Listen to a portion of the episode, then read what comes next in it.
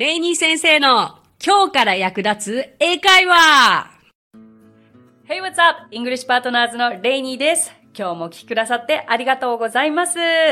さあ、この収録をしているのが8月の初めなんですけれども、もうようやく梅雨も明けまして、とっても暑くなってきました。とはいえね、なんか例年に比べるともうなんか生きていくだけで辛いような暑さではない気がしていて、なんとなく、あの風も熱風じゃない風が吹いていて、心地よく過ごせてるなという気もします。あの、ギリギリまで結構クーラーとかつけずに、あの、過ごせたような気がしますよね。うん。まあ、これからまた、ね、例年の夏とはね、かなり違った過ごし方にはなりますけれども、もうそれも工夫しながら、新たな発見とともに、えー楽しい夏の思い出を作ってもらえたらと思います。さあ、何か新しい発見といえばですね、やはりまだその自粛期間中の発見とかっていうのは、あの、多いかと思うんですけれども、今回もたくさんお声をいただきましたので、ご紹介させていただきたいと思います。えニックネーム、ゆうこさん。レイニー先生、はじめまして。はじめまして。地方在住の音楽教室講師です。私は最近1時間のウォーキングを始めました。この自粛期間を利用して、英語の勉強に本腰を入れようと思い、ポッドキャストに出会いました。そして、レイニー先生の番組を発見し、本当に毎日毎日聞かせていただいています。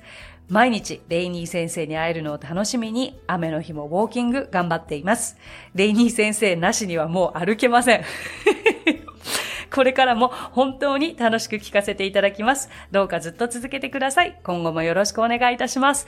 ということで、ゆうこさん、なんとも嬉しいお言葉、本当にありがとうございます。あの、とても熱烈なコメントをいただいて、少し抜粋をさせていただいてのご紹介なんですが、いやー、やはり、ゆうこさんもそうですよね。自粛期間中に、このポッドキャストと出会って、新たなチャレンジをスタートさせたということですけれども、素敵ですね。やはり、この機会がなかったら、知り得なかったことというのをたくさんあるかと思うんですけど、私、前の回でも、前かな？以前の回でお伝えしたと思いますが、私は、えーこの期間を通してやっぱりオンラインというツールがものすごく便利ということに気づいて、そう、それでオンラインワークアウトを始めたんですよね。うん。あとはその、ポッドキャストと出会ってくださってありがとうございます。毎日聞いてくださってるんですね。確かに、あの、数足りなくなりますよね。毎日聞いていたら。でも最初に戻ってまた聞いてくださってるようなんですけど、やっぱり英語はね、一回だけだったら覚えられないことも多いと思うので、繰り返し聞いていただくこともおすすめですし、あと、私あれですよ、YouTube もやっていて、YouTube はもうすでに動画200本以上ありますので、そちらも聞きながらウォーキングありだと思いますね。動画を見なくてもね。ぜひゆうこさん、今後ともよろしくお願いします。嬉しいです。さあ、今回はですね、SNS で使える英語をご紹介していきたいと思います。今やね、皆さんどんな SNS のツールお使いですか？ちなみに SNS っていうのはネイティブの方には、まあ、通じますが使わない。えー、なんというかというと、ソーシャルメディアという言い方をするんですよね。SNS とはそもそもソーシャルネットワーキングサービスのことですけれども、そう、あの、do you have SNS account? と言っちゃいそうですけれども、do you have a social media account? というふうになります。もしくは Facebook アカウント持ってると言いたければ、do you have a Facebook account? とかありますね。うん私は、個人的には、インスタグラムでしょ？それからまあ、ツイッター、Facebook もやっているし、まあ、YouTube はもちろんやってますし、TikTok は、ねえ、なんか流行りに乗らなきゃと思ってアカウントは作ったんですけど、いやー、そんなに SNS 持ってても本当に追いつけないですよね。でもやっぱり私は本当に YouTube で自分の人生が変わったと思ってるので、YouTube に対する思いはとても強いですね。で、インスタグラムはなんかすごくいいツールだと思うけど、そこまで写真だって上手に撮れないし、あれもインスタの写真を映えさせるために、一個の投稿のために、みんな何十何百っていう写真を撮るって聞いたことがあるんですけど、私もうワンチャンしか狙ってないんで。そりゃあね、フォロワー増えないわ。でも、それでもフォローしてくださってる方本当にありがとうございます。まあ、コツコツと自分のペースで、うん、上げていきたいんですが、ちょっと SNS、基本豆じゃないんで、あの、なかなかね、あの、SNS を豆に上げていくということが難しくはありますが、はい。でもね、そんな中でも、まあいい時代だなと思いますよ。ちょうど Facebook が私がアメリカに留学していた大学生の頃に作られたんですよね。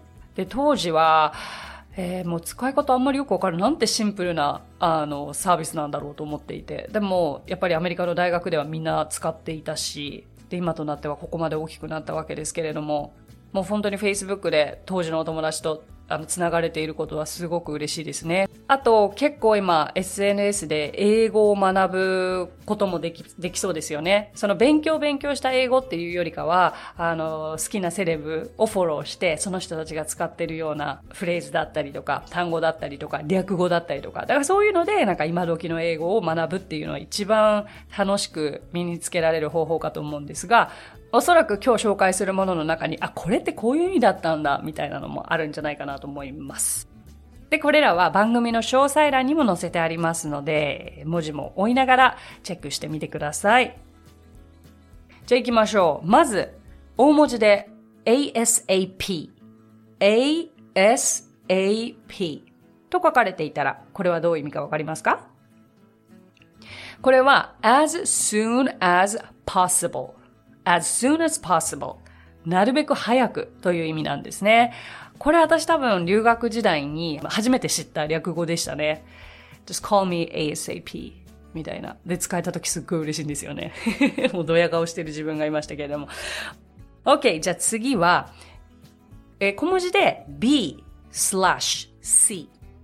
B slash C。これは because という意味ですね。なぜなら、だからという意味です。それから今度は小文字で B に数字の4で、どういう意味かというと、before before という意味ですね。まあ、before は前にという意味ですけれども。それから、bbl bbl で、be back later 後でねという意味になりますね。それから btw btw by the way ところで。ところではとっても便利。これはあの、話の話題を変えるときにとても便利な表現ですね。こういう話の表現変える一言って意外と知らないと思うんですよ。だから、まあもちろん話すときには BDW とは言わないですよ。これあくまで、あの SNS 上とかテキスト上、あの LINE だったりとか、あのショートメッセージだったりとか、まああとは親しい間柄でのメールだったりとか、あのそういう時に使う文字だと思ってください。口頭では扱わないので そこは分かっておいてくださいね。それからですね、大文字で I に ABC の C。でもそのまま I see。なるほど。という意味です。分かった。了解とか、そういった意味ですね。次。IDK。IDK。I don't know のことです。わからないよ。はい、次。JK。はい、JK どういう意味だと思いますか？女子高生。違う。なんでか、外国人が女子高生って分かってたら逆にすごいですよね。JK は just kidding という意味です。でもこれなんか日本人だったらどちらかというと女子高生の方がパッと感じちゃうから笑っちゃいますよね JK、JK とか書いてあったら、な、何言ってんだこの人。いやいやいや、冗談という意味です。それから、K とだけ送る場合があるんですよ。これどういう意味かというと、OK の K のことですね。不思議ですよね。私最初 K と送られてきた時に、まあでも不思議と、あ、これ OK のことで、こういう書き方するんだと思って、そういうものだと思ってやり取りしてましたね。だから、そうやって人が使ったものを見て、あ、こうやって使うんだと学び、自分も次から使えるようになっていくという段階を経ておりました。さあ、じゃあ次、これはあれですね、アメリカの歌手のグループでもある名前ですけれども、LMAO。LMAO。ちょっとこれ、あの、お下品な言葉も入ってきますが、laughing my ass off。ちょっとね、今、あの、お下品な言葉小さい声で言いましたが、これ、LMAO、日本語でよく、何々何々、かっこ爆笑、かっこ爆ってあるじゃないですか。まさにそれがこれですね。LMAO と書けば、えー、かっこ爆笑という意味に捉えられるので、これとても覚えておいたら便利なんじゃないですか？じゃあ、爆笑までいかないけど、かっこ笑い。ね。これは LOL です。LOL。laughing out loud。まあ、laughing というと笑うっていう意味で out loud。大声で笑う。大笑い。かっこ笑いです。あの、これいちいち英語では文章を書いた後にカッコ LOL とかではないですので、普通に文章を書いて LOL としてもらえれば、あ、この人そういうニュアンスで書いてるんだなっていうふうにわかります。